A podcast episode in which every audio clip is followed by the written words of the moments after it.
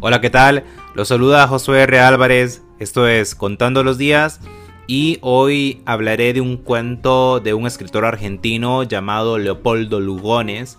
El cuento se llama La Estatua de Sal y es un cuento un poco distinto a lo que hemos venido escuchando estos días porque eh, sobre todo por la estética de Lugones, que él es, él es modernista, entonces escribe mucho sobre, sobre sobre los mitos que, ya están construidos y también sobre ángeles, hadas, sirenas, todos, todos estos seres fantásticos.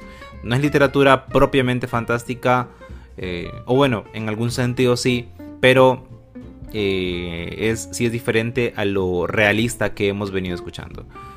El cuento narra la historia de Sosistrato.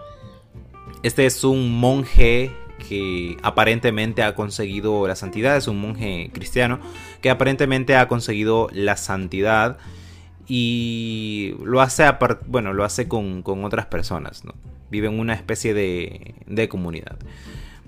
Vive aislado, obviamente, como monje que es, y recibe un visitante. Este visitante llega y le dice que, que vio una estatua, una estatua de sal y se refiere a, la esposa de Lot, que fue esta mujer que mm, cuando volvió, volvió a ver hacia atrás, eh, mientras salía de Sodoma, quedó como castigo convertida en, en sal porque se les había dado la indicación de que ni siquiera volvieran a ver a la ciudad mientras se destruía.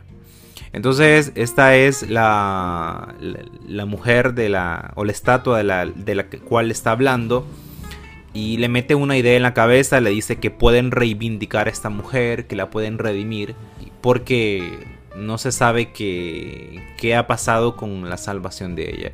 Pero honestamente, eh, es, bueno, hay, una hay, hay un evidente desconocimiento de, de la respuesta teológica hacia esto, pero eso es otro tema. El asunto es que lo, deja con esta idea en la cabeza. Él va, eh, está frente a ella, realmente no sabe muy bien qué puede pasar ahí, pero simplemente se pone a rezar y la estatua deja de ser estatua y se convierte en una mujer de una vejez hiperbólica y le dice, lo primero que se le ocurre es preguntarle lo que ha visto en el abismo, porque esta mujer obviamente murió en una condición no agradable eh, a los ojos de, pues, de, la religión judía y, eh, y le dice que ha visto, ella le dice que no querría saberlo y cuando se lo dice, él, muere, ¿no? Posiblemente de la impresión o porque eso no se puede saber no se sabe. La verdad es que eso está muy bien en el cuento porque deja un grado de, incertidumbre. No es un final abierto, obviamente, pero sí es un final que deja preguntas.